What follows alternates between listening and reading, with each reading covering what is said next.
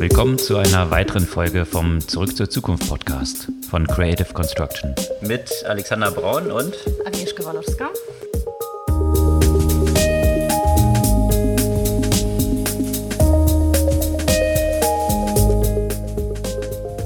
Was gab's Neues letzte Woche? Ich bin übrigens wieder da. Willkommen zurück aus dem Urlaub. In der letzten Woche gab es eine große News um Krypto und ein Hack, und zwar den größten Krypto-Hack aller Zeiten bisher. 600 Millionen wurden dort gestohlen. Und rund um Krypto gibt es auch interessante Zahlen von Coinbase, die ihre Quartalsergebnisse bekannt gegeben haben mit einigen Überraschungen. Und als Überraschung werden ja auch einige nicht nur den Wechsel von Messi zu Paris Saint-Germain sehen, der hat sich ja schon seit einer Weile angekündigt, aber das Teil seines sozusagen Signing Bonus in Fan-Tokens äh, gezahlt wurde. Sport hat auch eine äh, Rolle bei einer weiteren News und zwar rund um Disney Plus, das äh, einerseits ja, ganz gute Zahlen darstellen konnte, aber auch auf der anderen Seite hat man sich so ein bisschen angeschaut, wie grundsätzlich deren Chancen sind in dem Streaming-Ökosystem und wie sie am besten da Netflix besiegen können. Zahlen gab es auch von Airbnb, die eigentlich sehr gut waren, aber auch einen gewissen Wermutstropfen mit dem Blick in die Zukunft. Und ja, wie eigentlich äh, jede Woche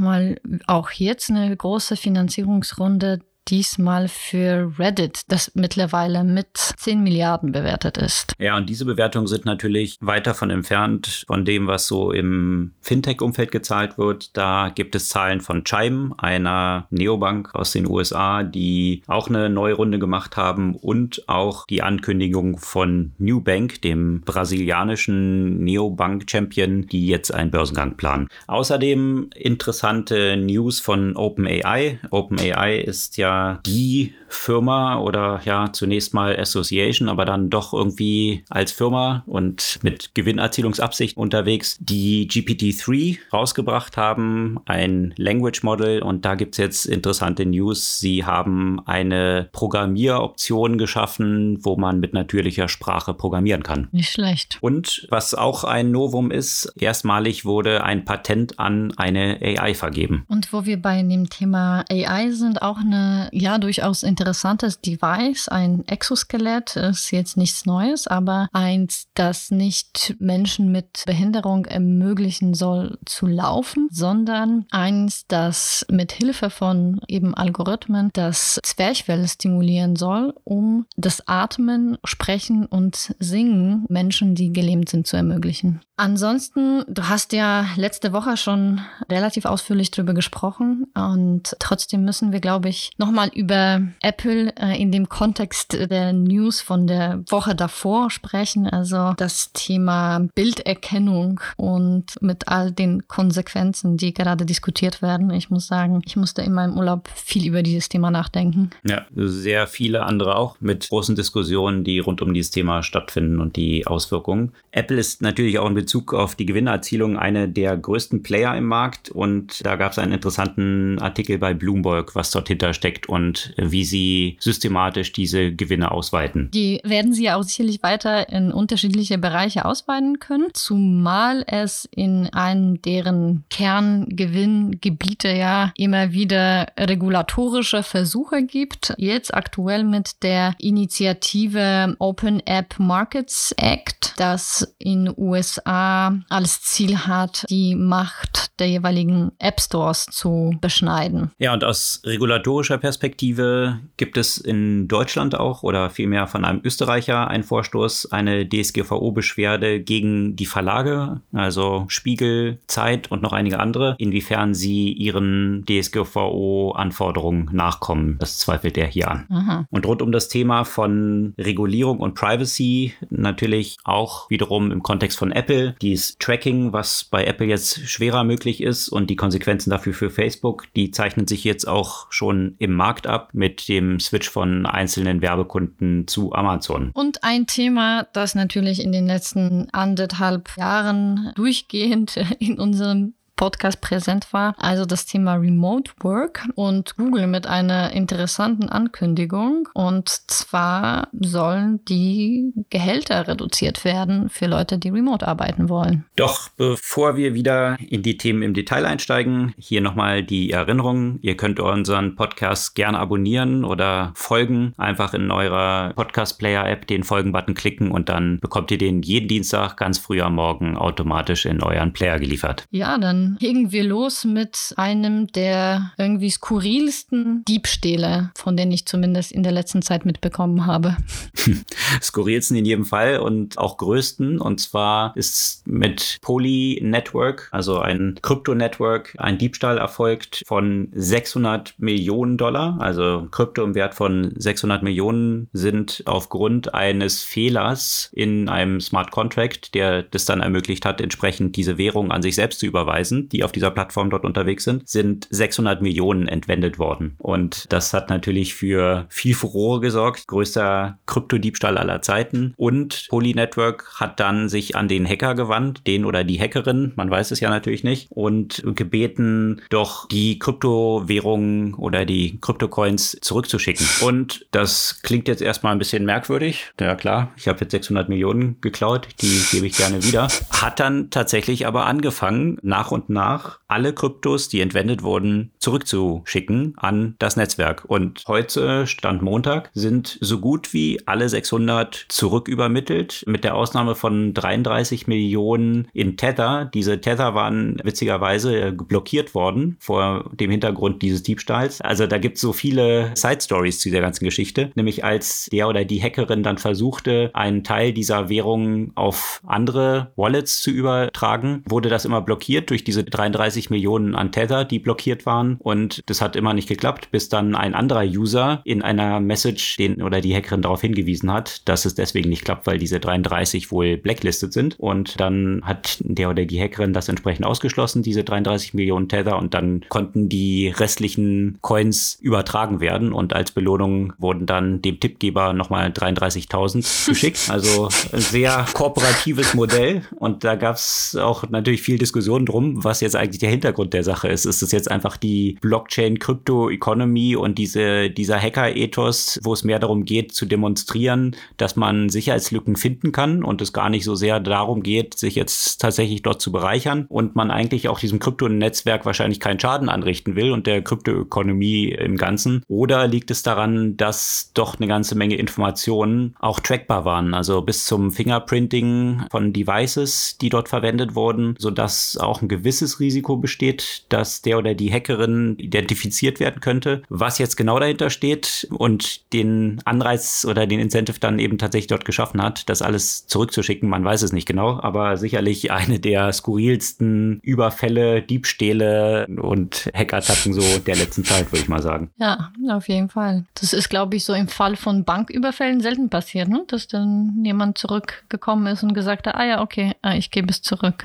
Ja, genau. Das war in dem einen Artikel auch so ganz lustig beschrieben, auch mit diesem Tippgeber dort. Das wäre in etwa so, als ob man so mit einer Sturmmaske vor der Bank steht und gerade das Auto mit Geldsäcken volllädt und einen hat man auf einen Bordstein vergessen und dann kommt ein Passant vorbei und reicht den ein, dass man den nicht aus Versehen liegen lässt und dann kriegt man noch 30.000 Dollar aus dem Sack als Belohnung dafür. Ja, sicherlich wird es dort noch interessante weitere Stories drumherum geben und äh, würde sich auch perfekt für einen Film eignen, denke ich mal, diese ganze Story. Ich glaube, wie so einige Stories rund um Krypto. Wie geht's eigentlich Coinbase? Die haben ja nämlich auch Zahlen gemeldet. Das äh, war ja auch ein so ein bisschen Auf- und Abfahrt mit Coinbase, seitdem sie an die Börse gegangen sind. Ja, genau. Diese Zahlen wurden ja auch sehr neugierig erwartet, weil alle, die Krypto in der letzten Zeit verfolgt haben, wissen, dass es im ersten Quartal kräftig nach oben ging und sämtliche Kryptowährungen neue Höchststände erreicht haben, gefolgt von einem ziemlichen Absturz, also fast 50 Prozent bei vielen Kryptos wo es nach unten ging, innerhalb des zweiten Quartals. Und das zweite Quartal, um diese Zahlen ging es jetzt hier bei Coinbase. Und deswegen war es natürlich besonders interessant herauszufinden, wie sich das auf Coinbase ausgewirkt haben könnte. Und die Überraschung war ziemlich groß, weil Coinbase tatsächlich alle Prognosen geschlagen hat. Also die sind in den monatlichen Transaktionen kräftig nach oben gegangen, weiterhin. Also sogar vom ersten zum zweiten Quartal. Was gesunken ist, sind natürlich die Assets auf der Plattform. Das waren vorher 223 Milliarden jetzt im zweiten Quartal nur noch 180 Milliarden. Das lässt sich eben leicht erklären mit der Reduktion im Wert Klar. dieser Assets. Mhm. Die, die wurden aber viel häufiger gehandelt. Und da Coinbase ja mit jedem Handel Geld verdient, sind die Gewinne nochmal kräftig gestiegen. Und damit war Wall Street ziemlich überrascht und man hat dieses Ergebnis sehr positiv wahrgenommen haben Einnahmen von 1,6 Milliarden in diesem Quartal erzielt. Ein bisschen bereinigt sind es dann so knapp eine Milliarde, die sie an Gewinn erwirtschaftet haben in einem Quartal. Und das hat die Prognosen weit geschlagen. Also von daher sieht man, dass Coinbase eben recht robust auch in solchen Zyklen, wo es für Krypto jetzt nicht nach oben geht, trotzdem recht robust liefern kann. Wer recht robust äh, liefern kann, ist bekannterweise Lionel Messi.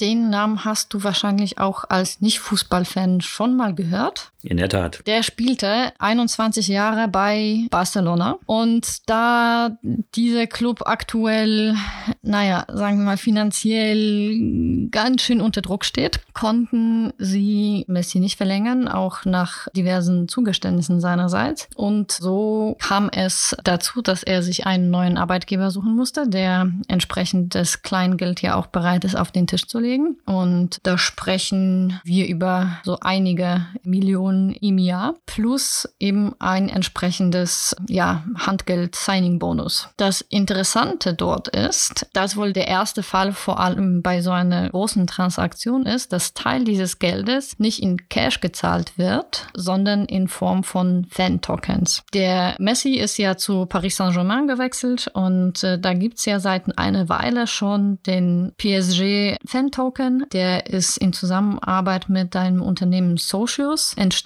Die sind ja auch nicht der einzige Fußballclub, der auf solche Tokens gesetzt hat. Gibt es ja auch einige weitere, Turin, Arsenal, Manchester City und so weiter. Und der Wert ist vielleicht jetzt noch nicht so ganz wie bei Bitcoin. Allerdings so das Handelsvolumen von dem PSG-Token liegt ja auch bei gut 1,2 Milliarden Dollar, beziehungsweise lag es noch vor Messis Transaktion. Das, das darf ja auch seitdem gestiegen sein. Und ja, was hat man eigentlich von so einem Token? Das ist so ein bisschen eine Möglichkeit der Fan-Mitbestimmung ein Stück weit. Also das heißt, dass man definieren kann, was das für eine Motivationsnachricht in der Umkleidekabine ausgesendet wird. Oder wenn man Glück hat, äh, kann man dann vielleicht auch ein Videotelefonat mit einem der Spieler bekommen und so weiter und so fort. Also das heißt eher so ein emotionaler Wert, äh, könnte man sagen. Aber für viele ist es dann ja auch tatsächlich echtes Geld wert. Und in der Diskussion, die wir auch äh, hatten von von NFTs als ja so den neuen Autogramm sieht man, dass sich das Thema äh, Crypto ja durchaus in der Sportwelt etabliert hat. Ja, das ist schon eine interessante Entwicklung mit NFTs, die so die Ownership dann für alle sichtbar machen und solche Social Tokens, die dann aber auch Beteiligungen ermöglichen, eben in, in so einem Kontext, wie du es jetzt beschrieben hast, aber auch im Kontext, da gab es ja auch schon einige Beispiele auch aus dem Sportumfeld von einem NBA-Spieler in den USA, der quasi seine Verträge und damit seine zukünftigen Einnahmen dann auch über solche Social Tokens äh, beteiligungsfähig gemacht hat, sodass man eben auch an dem ökonomischen Potenzial als Fan dieses NBA-Spielers partizipieren kann. Also das ist schon eine interessante Entwicklung in diesem Umfeld, wo eben ganz neue Einsatzgebiete für Blockchain und solche Token-Geschichten auch gefunden werden. Auf jeden Fall. Und ja, mit Sport lässt sich bekanntermaßen sowieso ganz gut Geld verdienen. ESPN Plus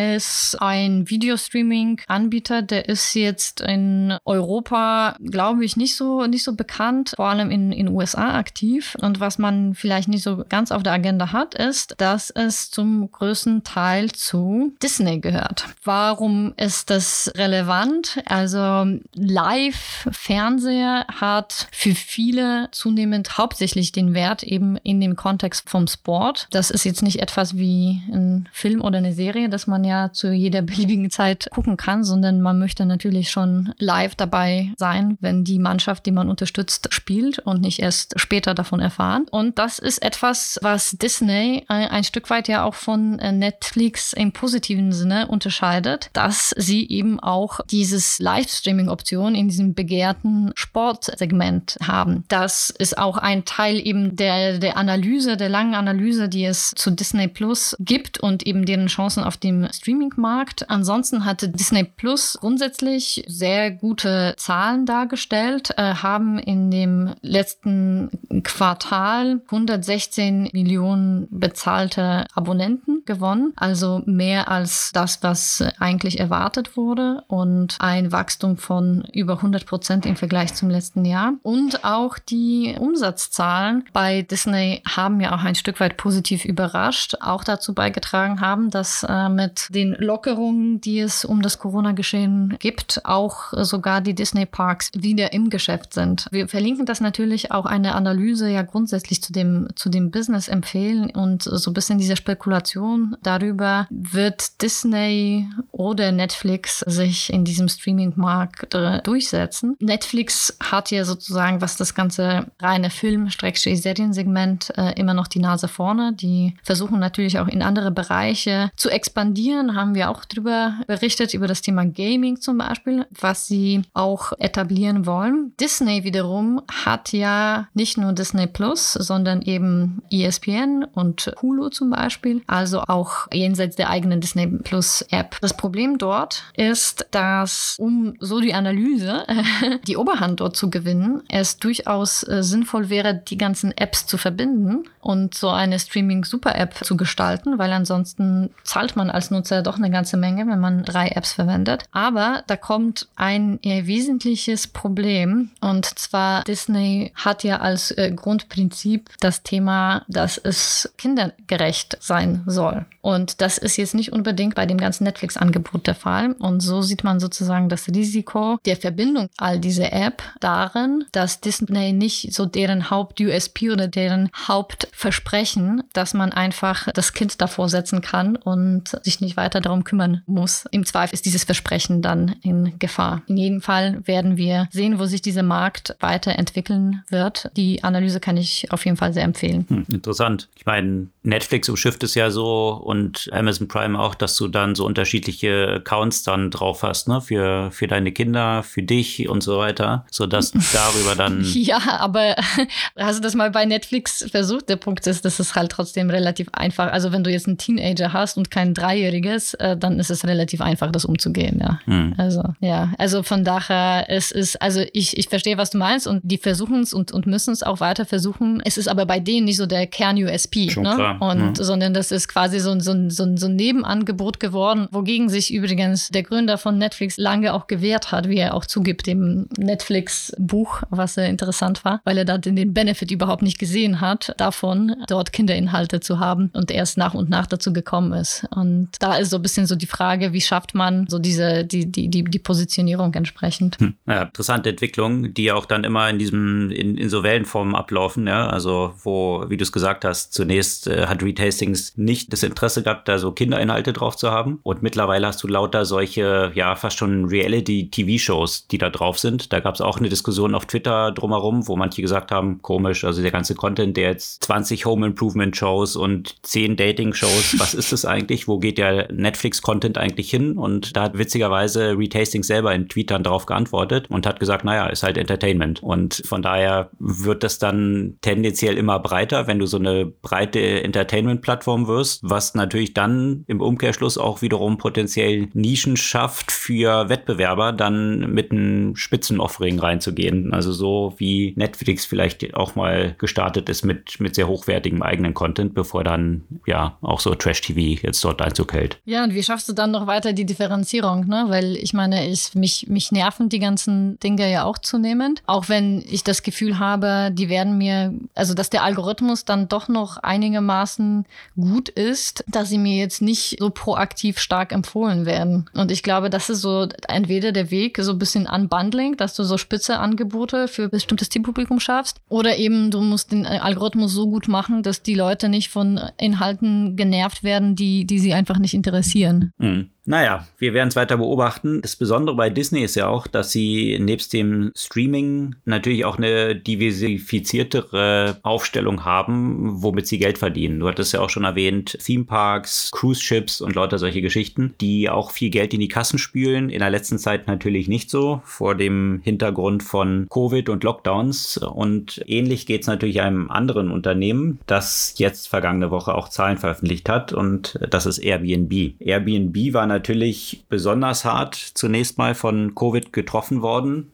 Also kompletter Vorlaut eigentlich. Wer konnte überhaupt noch verreisen? Dann gab es so dieses Fünkchen an Hoffnung von, naja, Remote Work. Jetzt gehen halt viele Leute, wollen nicht immer nur bei sich zu Hause sitzen, sondern machen jetzt dann vielleicht keine Fernreisen, aber in der Umgebung gern mal einen Tapetenwechsel. Das hatte so ein bisschen Hoffnung dann geschürt und jetzt sind die Zahlen rausgekommen. Tatsächlich haben sich die Umsätze um 300 Prozent gegenüber dem Vorjahresquartal gesteigert. Das ist natürlich auch ja etwas absehbar, wenn man das zweite Quartal letzten Jahres anschaut, da war natürlich der Lockdown und Corona in vollem Gange. Also von daher war schon erwartet, dass die Zahlen dort stark nach oben gehen. Grundsätzlich sind sie aber stärker nach oben gegangen, als es jetzt äh, Wall Street erwartet hat. Von daher wurde das zunächst mal eigentlich positiv aufgenommen. Der Wermutstropfen, den ich eingangs aber schon erwähnt hatte, war der Ausblick. Und zwar der Ausblick auf die Delta-Variante, die jetzt ja in immer mehr Ländern die Zahlen nach oben schießen lässt und dementsprechend auch die erwarteten Konsequenzen. Und da hat Airbnb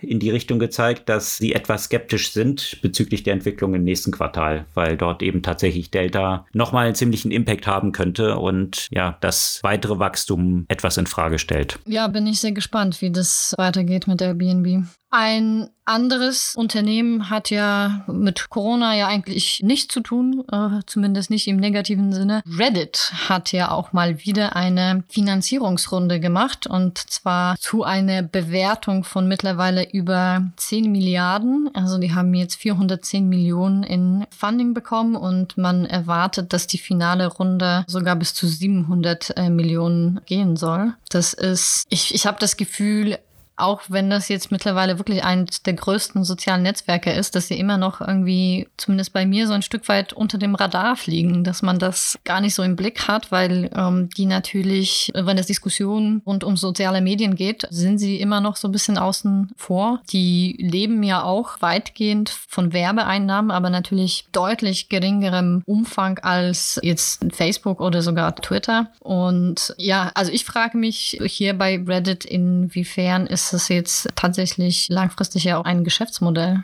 Naja, Reddit ist halt schon eine Community, die etwas, wie soll man sagen, eher aus den Misfits besteht. So, ja. Also wenn man, wenn man es jetzt mal äh, gegenüberstellt, Facebook und Co. Ja, da gibt es mittlerweile aber sehr viele Misfits. ja, genau, genau. Aber die sind, deswegen sind die Werbeeinnahmen wahrscheinlich auch viel geringer, weil sie die ganze Plattform nicht so gestreamlined haben. Sowohl was die Usability angeht, ja, ist es ja immer noch so ziemlich stark so an Foren orientiert. Also von dem ganzen Look and Feel sich schon noch stärker an Leute richtet, die jetzt nicht so in diesem Mainstream, ob das dann, wie du selbst gesagt hast, sind halt viele, aber es sieht sich ja jeder auch gerne so ein bisschen als Misfit und nicht zur Masse gehörend. Und davon gibt es davon auch eine ganz schöne Masse von Leuten, Leuten, die sich nicht zur Masse gehören, sehen. Wir sind und alle ich glaube, von daher sind von denen natürlich äh, ziemlich viele so auf Reddit unterwegs und die Diskussionen sind dort auch etwas offener und ja auch häufig etwas anstößiger, als es vielleicht auf anderen Plattformen der Fall ist. Und ja, in diesem Werbeumfeld sind natürlich auch viele dann, viele Marken nicht so gerne unterwegs wie in, ja, bis vor kurzem zumindest noch Facebook oder in irgendwelchen sauberen Geschichten, wie es jetzt Instagram ist, alles viel gut und hübsch und aufgestylt. Das ist natürlich ein etwas anderes Werbeumfeld, was etwas schwerer zu kalkulieren ist. Aber auch die versuchen es natürlich mit neuen Produkten. Jetzt mit einem neuen Feature in so TikTok-Stil, wo man sich die Videos, die jetzt bei Reddit gepostet werden, eben nicht in diesem etwas äh, mühsamen Forum-Look anschauen kann, sondern eher in diesem ein TikTok-Stream-Format konsumieren kann. Also auch bei Reddit geht es offenbar doch in Richtung mehr Usability, vor allem wenn es jetzt um die wichtigen Videoinhalte geht. Ja, ja wenn man die Bewertung weiter nach oben treiben will, ja. äh, muss man da sicherlich dran arbeiten. Daran muss man ja auch Geld verdienen, ne?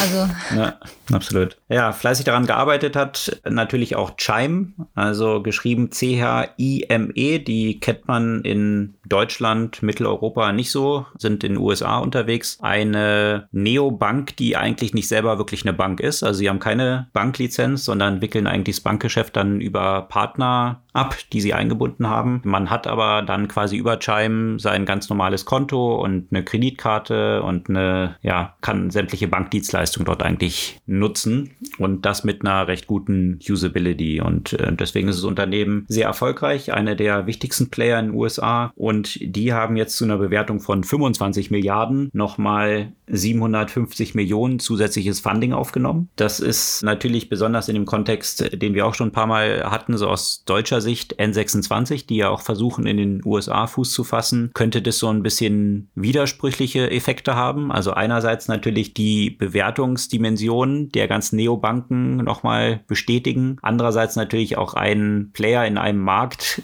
ziemlich stark machen, der für N26 immer als wichtiger Expansionsmarkt genannt wurde, also die USA. Und da kriegt N26 bisher noch nicht so richtig den Fuß auf den Boden. Bin gespannt, wie sich das auf die Zahlen und die nächste Bewertungsrunde auch bei N26 auswirken wird, ob das eben dementsprechend eher positive Vorzeichen hat oder eher negative Vorzeichen, diese News. Und in diesem Umfeld natürlich ein bisschen weiter südlich von den USA, in Brasilien, dort der wichtigste Player Nubank, eben auch eine Neobank, die jetzt bekannt gegeben haben, dass sie ein IPO planen. Brasilien wiederum auch ein Markt, wo N26 schon eine Weile versucht, Fuß zu fassen und bisher nicht wirklich gelauncht ist, ewig angekündigt, aber es passiert nicht so wirklich. Nubank wird jetzt, wie man berichtet, zu einer Bewertung von etwa 40 Milliarden an die Börse gehen. Also hier auch nochmal die gleiche Fragestellung. Ist es dann diese Bewertung eher ein positives Zeichen für die Bewertung von N26, auch wenn N26 sich vielleicht dann eher auf einzelne Märkte konzentrieren wird und vielleicht nicht mehr so stark auf Expansion setzen wird? Ich weiß es nicht, man wird sehen. Auf jeden Fall sind sie ja sehr stark in Frankreich und im deutschsprachigen Raum unterwegs, Italien, so viel ich weiß auch. Mal schauen, wie es dort in diesem ganzen Neobank-Umfeld weitergeht. Apropos Bewertung, dann will ich ja auch mal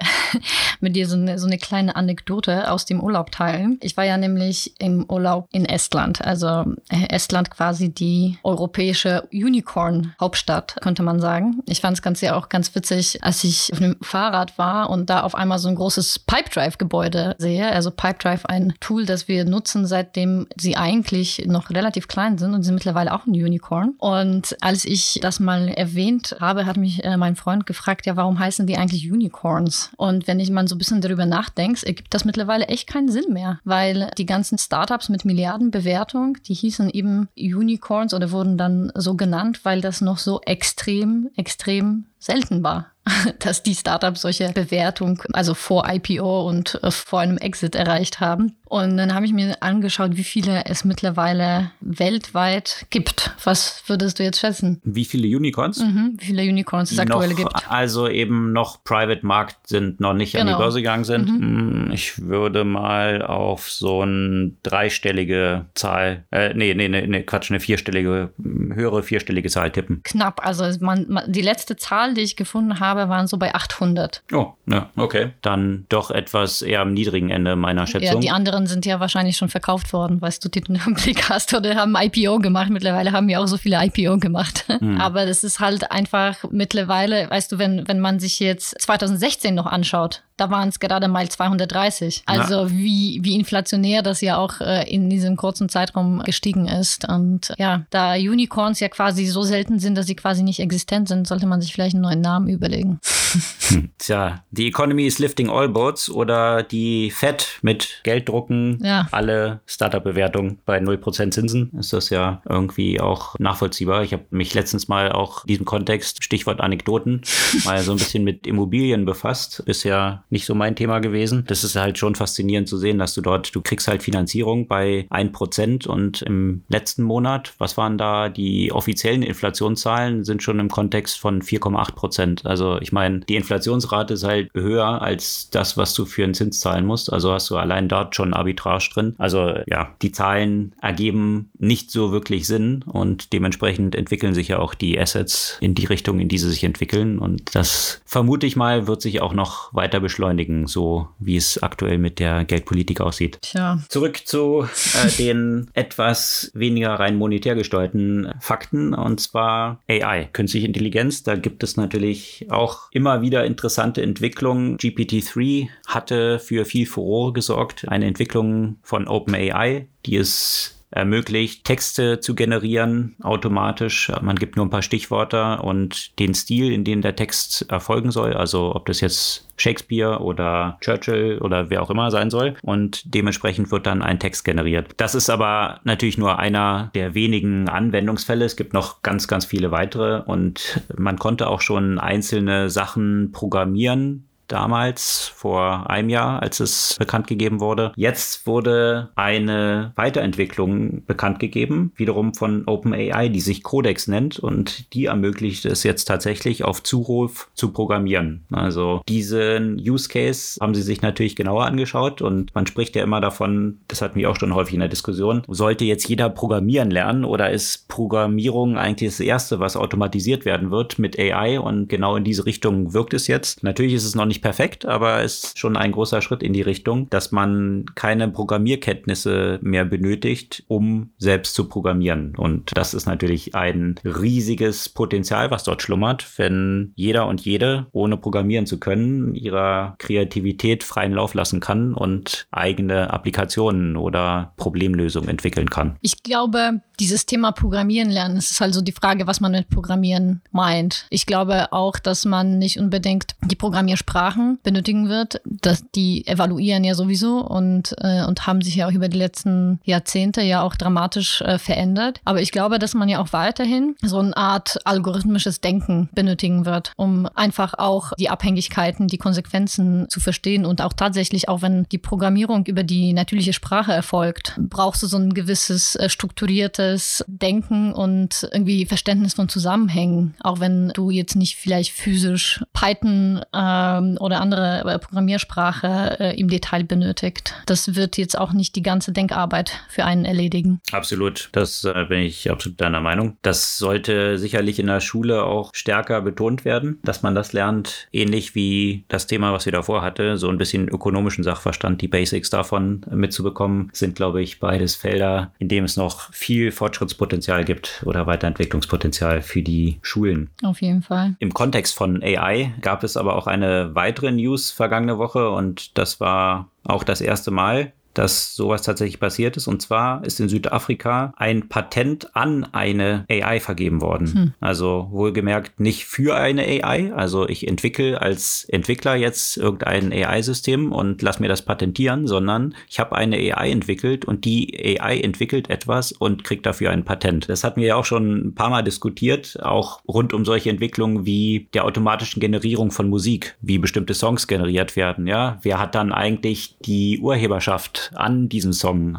Die AI oder der oder die Entwicklerin dieser AI, die dahinter stecken? Und das bringt ganz neue juristische Fragen auf, die in diesem Umfang noch nicht geklärt sind. Und deswegen war es eine ziemlich große News, dass tatsächlich jetzt erstmalig ein Patent an eine AI vergeben wurde. Und diese AI hat einen Container entwickelt, einen Essenscontainer, der mit fraktaler Geometrie gestaltet ist, was es dann ermöglicht, dass es einfacher für Roboter greifbar und stapelbar ist. Und ja, also erstmal jetzt noch nicht totale Rocket Science, was das Produkt ist, was dahinter steckt, aber trotzdem in jedem Fall ein großer Schritt für AI und die juristischen Zusammenhänge und Patente. Ich frage mich dann bloß, wenn jetzt die AI dieses Patent hat, gehört es dann automatisch auch dem oder der Entwicklerin der AI dahinter oder wie läuft das dann genau ab? Oder wird dann, wenn das Patent verletzt wird, die AI selber einschreiten und ein Verfahren anstrengen oder die ganzen Zusammenhänge sind mir da tatsächlich dann noch nicht so klar. Muss die AI auch eigene Anwälte anstellen und gibt es ja schon dann auch wiederum AI Automatisierung von Anwälten, also ob ob sich dann unterschiedlichste AIs vor Gericht mit irgendwelchen Patentverletzern auseinandersetzen, die Menschen sind. Das äh, könnte ja auch nochmal spannend werden. Allerdings, das wird dann de facto zu einer juristischen Person. Ne? Und das ist ja, glaube ich, alles, also auch wenn der Prozess der Patentvergabe äh, bereits funktioniert hat, ich weiß nicht, ob die, die ganzen Konsequenzen, die sich daraus ergeben, schon komplett durchdekliniert wurden.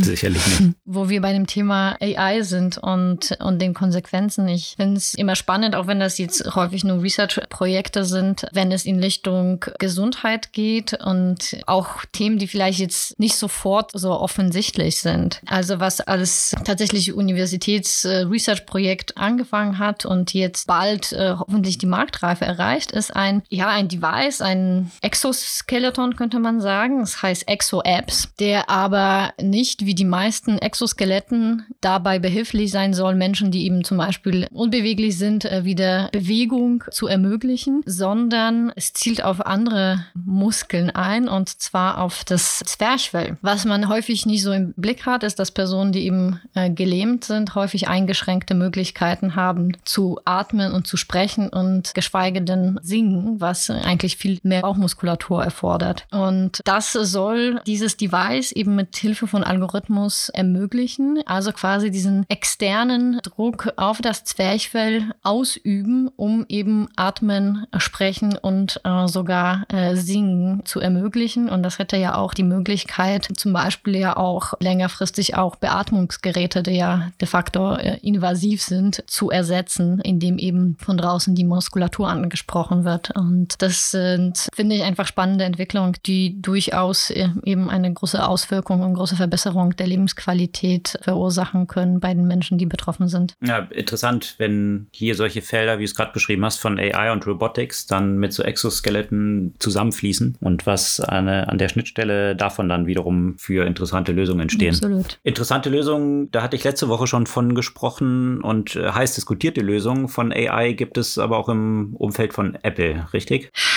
Ja, tatsächlich. Also als ich das gelesen hatte, dachte ich so, das ist jetzt, da dachte ich so fast so Richtung Minority Report. Also vielleicht noch mal kurz beschreiben, worum es ja, geht.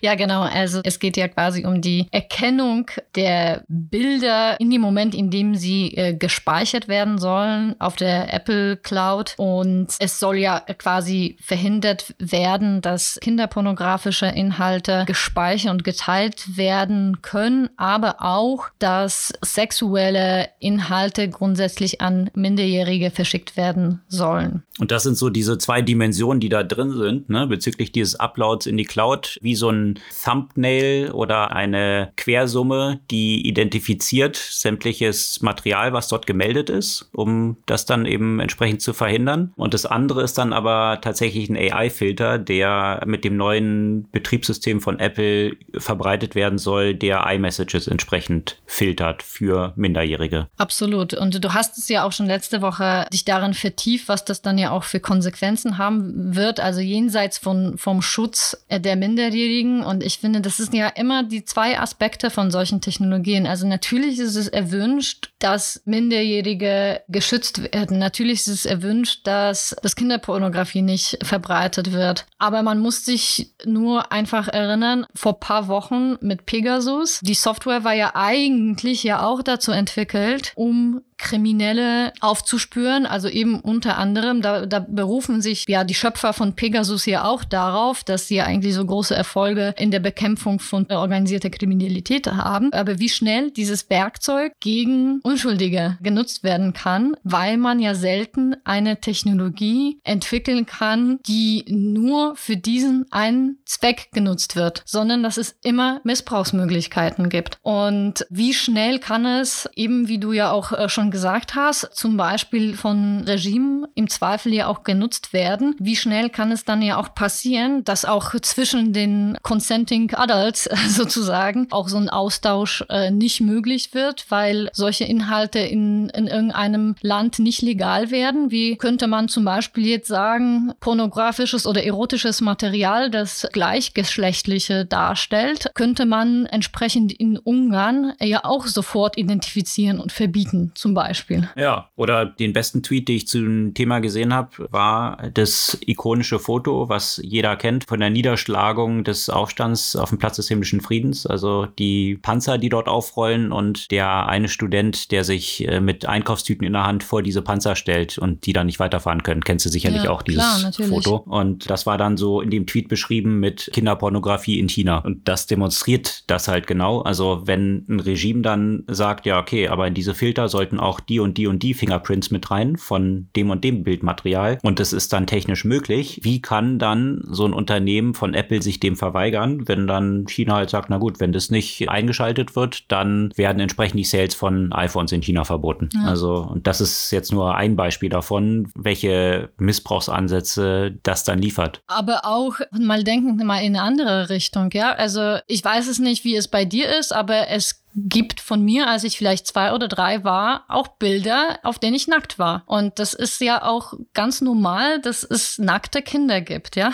Und dass auch von Eltern solche Fotos gemacht werden. Und ich habe dann ja auch gleich Sorgen um so eine Vorverurteilung, die ja auch zum Beispiel in den USA auch schon mal stattgefunden hat, als jemand eben Filme einfach damals noch entwickeln lassen hat, ja, wo Kinder irgendwie nackt drauf äh, abgebildet waren, dass, dass ein Elternteil äh, da ja auch durch einen langen Prozess gehen musste. Und auch da ist gleich die Frage, findet da ja auch sehr schnell eine, im Zweifel eine Vorverurteilung statt. Absolut. Und das war der andere Aspekt, den ich auch so treffend fand von einem Tech-Journalisten, was er auch in einem Tweet geäußert hatte, dass er fassungslos ist, dass so ein Unternehmen wie Apple, wo ja sicherlich viele Leute arbeiten, die jetzt nicht auf den Kopf gefallen sind und sich auch sehr differenziert mit solchen Themen wie Privacy auseinandersetzen, mhm. dass jetzt quasi vor dem Hintergrund, also der Hintergrund war ja eigentlich mal anfangs, man wollte die iCloud und die iCloud sollte encrypted sein, sodass keine Regierung darauf Zugriff hat. Dass man, um das zu ermöglichen, jetzt Privacy in der Cloud zu haben, die Privacy auf den Devices aushöhlt,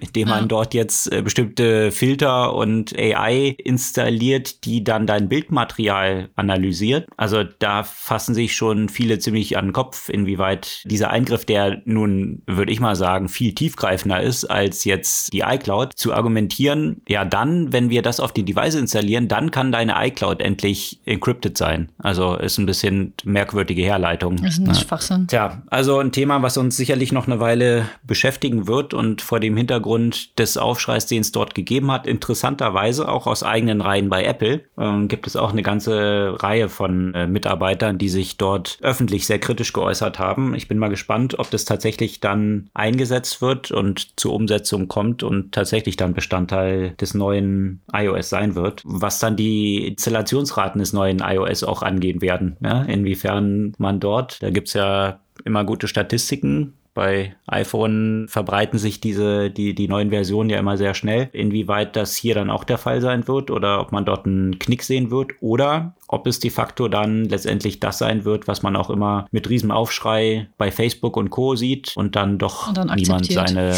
Privacy-Einstellungen anpasst, obwohl es möglich wäre. Bei Apple wird natürlich bekannterweise eine ganze Menge Geld verdient und ein sehr wichtiger Aspekt da drin ist natürlich das iPhone. Und da gab es einen interessanten Artikel bei Bloomberg vergangene Woche, in dem so ein bisschen beleuchtet wurde, ja, die Entwicklungsgeschwindigkeit von diesen iPhone, was dort jetzt die Neuerungen sind, die hat sich ja schon schon ziemlich verlangsamt. Und eigentlich beschränkt sie sich aktuell nur noch auf zwei Bereiche. Und das sind der Chip, der drin läuft, und die Kamera. Und diese beiden Aspekte greifen natürlich einerseits sehr gut in die Preissteigerung, die sich argumentieren lassen mit diesen Geräten. Aber, und das war, worauf der Artikel eigentlich hinaus wollte, die Kameras benötigen für jedes Foto immer noch mehr Speicherplatz. Also mit dem letzten iPhone wurde ein neues Format eingeführt, ProRAW. Das ist zwölfmal so groß, jedes Foto, wie ein Standard JPEG zuvor war. Mit der Konsequenz, dass natürlich, obwohl der Speicher von diesen iPhones immer größer wird, gefühlt immer weniger Speicherplatz da ist, weil natürlich die Bilder immer größer werden und jetzt mit der neuen Version soll auch ein neues Videoformat eingeführt werden, was auch nochmal viel mehr Speicher belegt. Und das ist natürlich super praktisch, weil Apple für die iPhones natürlich solche 128 Gigabyte Storage dann verkauft, die 100 Dollar kosten und man schätzt so, dass Apple dort sicherlich nicht mehr als 20 Dollar für zahlen wird. Also eine 80 Prozent Marge. Diese ganze Speicheraspekte sind natürlich hoch profitabel. Also von daher existiert ja ein Incentive, den erforderlichen Speicher dort immer weiter auszuweiten, weil man damit Geld verdient. Und das gleiche ist natürlich einerseits, wie gerade jetzt beschrieben, durch den physischen Speicher auf den Devices der Fall, aber natürlich auch entsprechend in der iCloud, wo man dann immer größere Pakete dann im Zweifel buchen muss. Also inhärent ein in diesem Modell der Weiterentwicklung von Kameras und der Verarbeitungsgeschwindigkeit natürlich auch die Speicher Steigerungen und die Margen, die sich dort erzielen lassen. Hm. Ja, und Apple musste ja auch sicherlich in die neuen äh, Bereiche gucken und deren Geschäftsmodell ausweiten. Da natürlich neben iPhones ein wichtiger Aspekt auch der Apple App Store ist. Und dass es da so ein paar Schwierigkeiten gibt, das wissen wir nicht seit gestern. Äh, der Rechtsstreit rund um Fortnite äh, dauert ja auch schon eine Weile. Und jetzt soll im Sinne äh, Fortnite Netz. Ähm, also nochmal kurz zusammenfasst für die, die, die das noch nicht mitbekommen haben. Es geht darum, dass Fortnite aus dem App Store rausgeschmissen wurde, weil sie die In-App-Käufe innerhalb des App Stores umgehen wollten, indem sie eben Zahlungen außerhalb des äh, Apple-Ökosystems akzeptiert haben, was nicht den App Store-Regeln entspricht. Und das ist ja auch das gängige Vorgehen bei, bei den ganzen App Stores. Logischerweise äh, wollen sie, dass Nutzer über die App Stores äh, kaufen und nicht äh, über andere Wege, wo, wo die App Stores entsprechend äh, nicht einen entsprechenden Anteil daran bekommen. Und da geht es jetzt nicht nur um Apple, sondern es geht ja auch um äh, Google Store und im Zweifel geht es eben auch um Microsoft mit der Xbox und um Sony. Und äh, jetzt gibt es auch eine Initiative wiederum beider Parteien, also sowohl Republikaner als auch Demokraten in den USA, die ein neues Gesetz vorschlägt, der heißt Open App Markets Act, der eben das Recht, den Nutzer die Zahlung außerhalb des App Stores zu ermöglichen und äh, die App Stores eben dazu zu zwingen, dass sie in dieser Hinsicht kooperieren sollen und entsprechend ihre äh, Nutzungsrichtlinien anpassen sollen. Es ist natürlich noch lange nicht entschieden und es wird ja sicherlich Versuche geben, dem entgegenzuwirken, da, da ja alle große Unternehmen damit im Zweifel beeinträchtigt werden. Ich bin aber sehr gespannt, ob, ähm, ob das eine Chance hat, durchzugehen und was die Konsequenzen sein werden. Und ich denke, da kann man ja auch wieder so ein bisschen gespalten sein in der Bewertung dieser Initiative. Definitiv, aber äh, das rüttelt dann schon maßgeblich an den Grundfesten dieses ganzen Plattformmodells ja. in, in den Kontext von Google und Apple, die hier auf den Smartphones entsprechend diese zwei Plattformen besetzen und der Gatekeeper für alles sind. Und Apple natürlich noch ein bisschen restriktiver mit den Geldern, die dort verdient werden. Aber zukünftig auch allen eventuell auf anderen Plattformmodellen. Ne? Wenn man sich jetzt anschaut, Zoom äh, versucht sich ja auch in Richtung dieses Plattformmodells zu entwickeln und so weiter. Also es kann ja auch Konsequenzen nicht nur für die jetzigen Plattformen haben, sondern ja auch für die zukünftige Entwicklung von anderen Plattformen.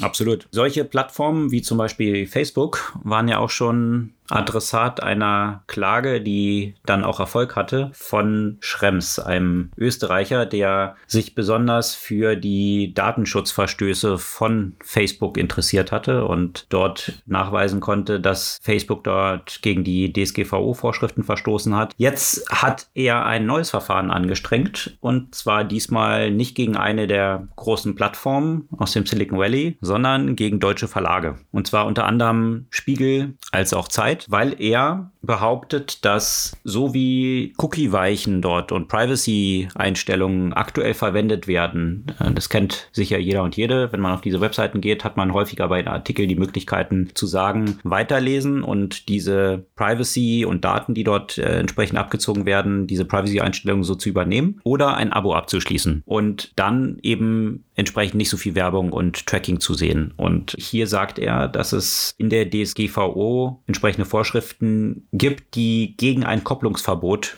sprechen. Also es ist eben gerade nicht erlaubt, solche Angebote zu machen, die die Einwilligung ja, in die Bereitstellung eigener Daten von, von solchen Rahmenbedingungen abhängig machen. Und ja, die Verlage zeigen sich dort erstmal ganz entspannt und haben gesagt, das haben sie alles mit Datenschützern entsprechend geprüft. Von daher sehen sie jetzt hier keine große Gefahr. Schrems ist aber davon überzeugt, dass es wahrscheinlich dann doch bis zum höchsten Gericht dort gehen wird, um hier den tatsächlichen Verstoß abzuklären. Da bin ich mal gespannt. Dass er einen langen Atem hat, hat er ja auch schon mal bewiesen.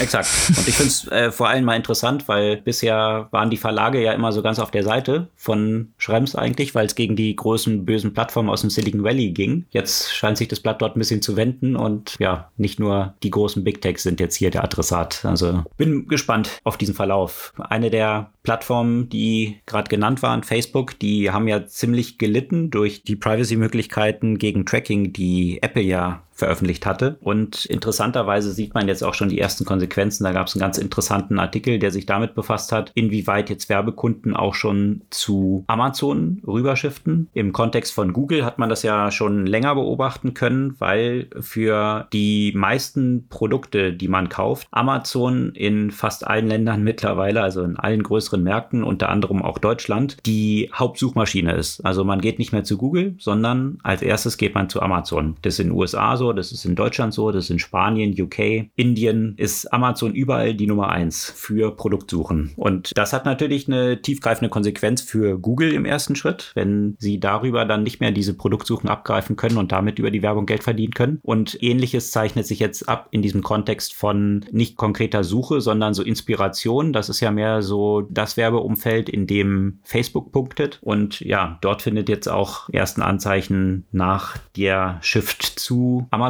statt, weil eben über Facebook das Tracking nicht mehr so dezidiert möglich ist und dementsprechend dort auch die Relevanz von den Anzeigen gesunken ist. Also hier schon eine erste Konsequenz von den Maßnahmen von Apple und eine Verschiebung zu Amazon in diesem großen Plattformkampf zwischen den Big Techs in den USA. Ein Kampf äh, zwischen den Big Techs gibt es ja auch sicherlich rund um die Talente und insofern ist es ziemlich überraschend oder vielleicht auch nicht. Also ich weiß nicht, mich hat das ein bisschen bisschen überrascht, dass Google jetzt angekündigt hat, dass Leute, die eben von zu Hause äh, remote äh, auf Dauer arbeiten wollen, auch mit Gehaltskürzungen oder dass die Gehälter reduziert werden sollen von den Leuten, die eben äh, remote arbeiten. Ist das jetzt überraschend oder weil eigentlich, ich meine, eigentlich haben die Unternehmen ja eigentlich was davon, wenn Leute zu Hause arbeiten, die sparen ja eigentlich Kosten und jetzt würden sie noch mehr Kosten sparen. Ja, genau, das ist die Diskussion Diskussion, die es jetzt gerade so gibt, ja, weil natürlich zu Recht ins Feld geführt wird, wenn ich in Silicon Valley lebe und dort entsprechend sehr hohe Lebenshaltungskosten habe, dann brauche ich natürlich auch ein bisschen mehr Geld, um mir allein die Miete leisten zu können. Und wenn ich jetzt sage, okay, ich arbeite remote, ziehe an einen Ort, wo die Lebenshaltungskosten sehr niedrig sind und lasse mich trotzdem noch mit meinem Silicon Valley Gehalt bezahlen, dann funktioniert das natürlich ein bisschen schwierig, weil dann würde wahrscheinlich auch jeder Facebook-Angestellte hier in Deutschland sagen, dann würde ich auch gern diesen Silicon Valley-Vertrag haben und dann trotzdem weiter hier in Berlin leben bleiben. Also von daher ist es ja in gewisser Weise wahrscheinlich schon nachvollziehbar und äh, eine interessante Konsequenz daraus, wenn Remote Work dann das neue Normal wird, in welcher Kombination prozentual auch immer, dann kann es sich potenziell natürlich schon sehr stark auf die Gehälter auswirken, wenn plötzlich eben aus der ganzen Welt, auch aus Ländern, wo die Löhne entsprechend niedriger sind, also aus Indien, Pakistan, wo auch immer, dann sehr sehr qualifizierte IT-Mitarbeiter und Mitarbeiterinnen dort remote arbeiten können und natürlich entsprechend Kostendruck dann erzeugen könnten. Von daher ist es schon eine recht komplexe Fragestellung. Gleichzeitig eben, und das ist, was in der letzten Woche dann auch diskutiert wurde, sparen die Unternehmen ja potenziell eben Geld, wenn sie nicht mehr so große Offices in Silicon Valley, in Prime Location, die natürlich extrem teuer sind, betreiben müssen, weil einfach mehr Leute auch dann von zu Hause arbeiten. Also sicherlich eine Diskussion, die uns noch eine Weile begleiten wird. Google hier mit der Ankündigung, dass dass sie hier einen ersten Test jetzt unternehmen, die Leute, die remote arbeiten wollen, niedriger zu bezahlen. Ich finde diese ganze Thema Remote Work, also vor allem, wenn das eben grenzenübergreifend stattfinden wird, es wird ja auch noch spannende Implikationen auf die ganzen Steuersysteme haben und die Steuerzahlung, weil die, die Steuersysteme auch nicht darauf ausgerichtet sind, ehrlich gesagt, dass man von überall arbeitet. Und Absolut. Äh, das ist dann ja auch jetzt schon merken die Leute, die eigentlich eben remote arbeiten, dass es nicht so selbstverständlich ist. Also da bin ich mal gespannt, welche Entwicklung es in diesem Bereich auch geben wird. Was uns wieder Full Circle zum Anfang äh, zum Thema Krypto bringt,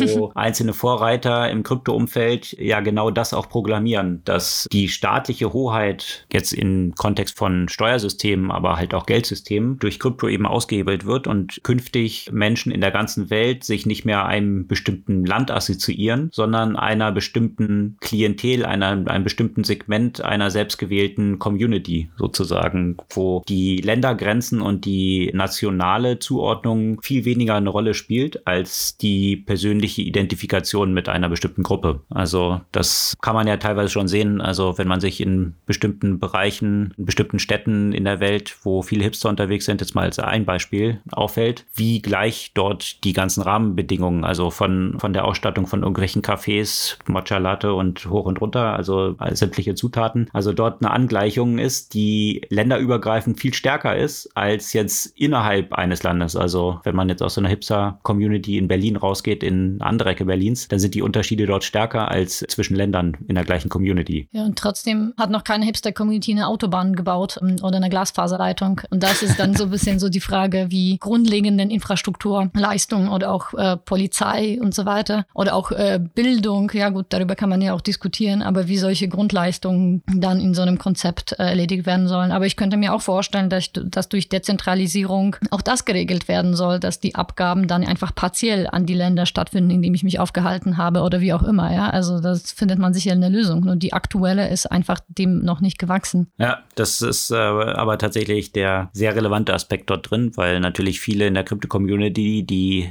diese Entwicklung feiern, auch häufig etwas libertärer unterwegs sind und dementsprechend sowieso dem Staat nichts zutrauen. Und die Frage ist, wie praktikabel es dann tatsächlich ist, weil ja, Infrastruktur und irgendwelche Rahmenbedingungen benötigt es dann doch auch noch. Ob die suboptimal vom Staat erbracht werden, darüber kann man streiten, aber in irgendeiner Form müssen die ja auch erstellt werden. Ja, das sollte es äh, von den Themen diese Woche gewesen sein. Hast du eine Buchempfehlung?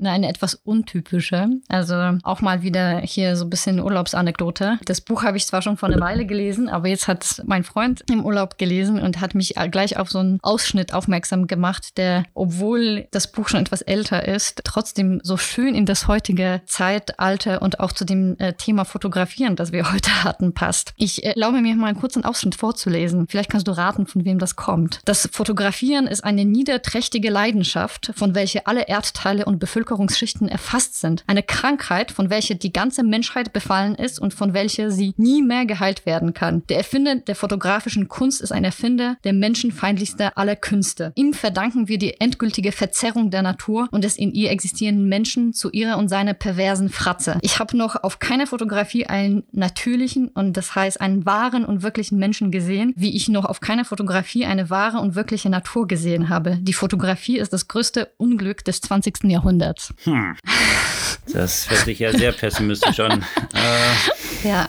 Also ähm, könnte ich unterschreiben, teilweise, wenn ich so auf Instagram unterwegs bin, aber aus anderen genau, Gründen. Genau, und das ist noch weit vor Instagram. ja, äh, das ich, ist das Interessante aus, ja. und deswegen so aktuell. das ist von ja, einem meiner Lieblingsschriftsteller, äh, Thomas Bernhard. Auslöschung, ein Zerfall. Das Buch ist äh, 1986 erschienen und Thomas Bernhard starb 1989. Also ich bin fast froh für ihn, dass er den Instagram-Zeitalter nicht erlebt hat. ähm, aber auf jeden Fall, wenn man jetzt mal was anderes jetzt nicht so aus dem, also ich empfehle ja sonst fast immer Sachbücher oder Te Technologiebücher. Es ist mal auch mal schön, was anderes zu lesen. Und das ist natürlich, ja, alles sehr sarkastisch und äh, pessimistisch betont, was der Gute schreibt aber ich finde, das ist eine großartige Literatur.